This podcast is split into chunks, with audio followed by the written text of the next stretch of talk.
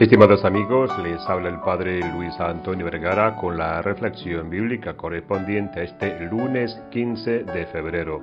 El Evangelio está tomado de San Marcos capítulo 8 del 11 al 13.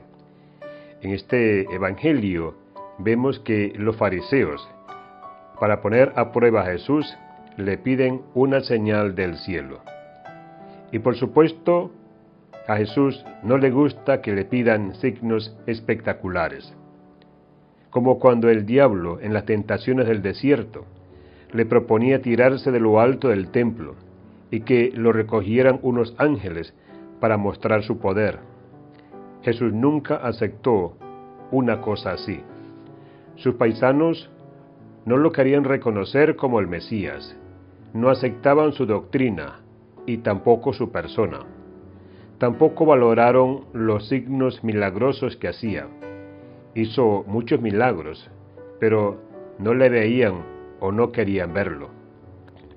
Curó a las personas enfermas, liberó a los poseídos del demonio, multiplicó los panes, hizo un montón de milagros que demostraban ser el Mesías.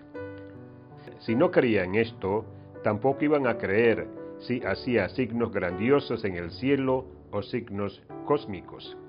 Jesús no buscaba lo espectacular ni lo maravilloso. Si es así, andamos detrás de lo espectacular, andamos detrás de los signos y no de su persona, porque en definitiva los signos nos deben llevar a Jesús como un cartel indicador. Pero no nos podemos quedar en el cartel indicador, Dicen en Oriente que cuando el sabio indica un hermoso paisaje, el tonto se queda mirando el dedo. Si los signos nos indican a Jesús, no nos podemos quedar solo con los signos, sino ir a la persona. Es como si en vez de mirar el paisaje, nos quedamos solo con el dedo que lo está indicando.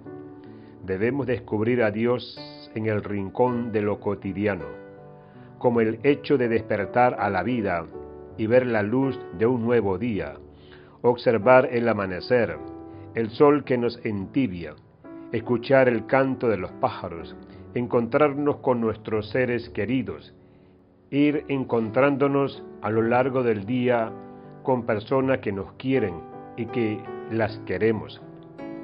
Hay cosas profundas como son la comunidad reunida en nombre de Jesús, la palabra de Dios proclamada, esos elementos humildes de pan y vino que se convertirán en la Eucaristía, presencia real de Cristo, el ministro que nos bendice, la persona del prójimo, el débil, el enfermo y el hambriento. Estos son los signos que Él nos dio para que le reconociéramos presente en nuestra historia. Que Dios les bendiga a todos.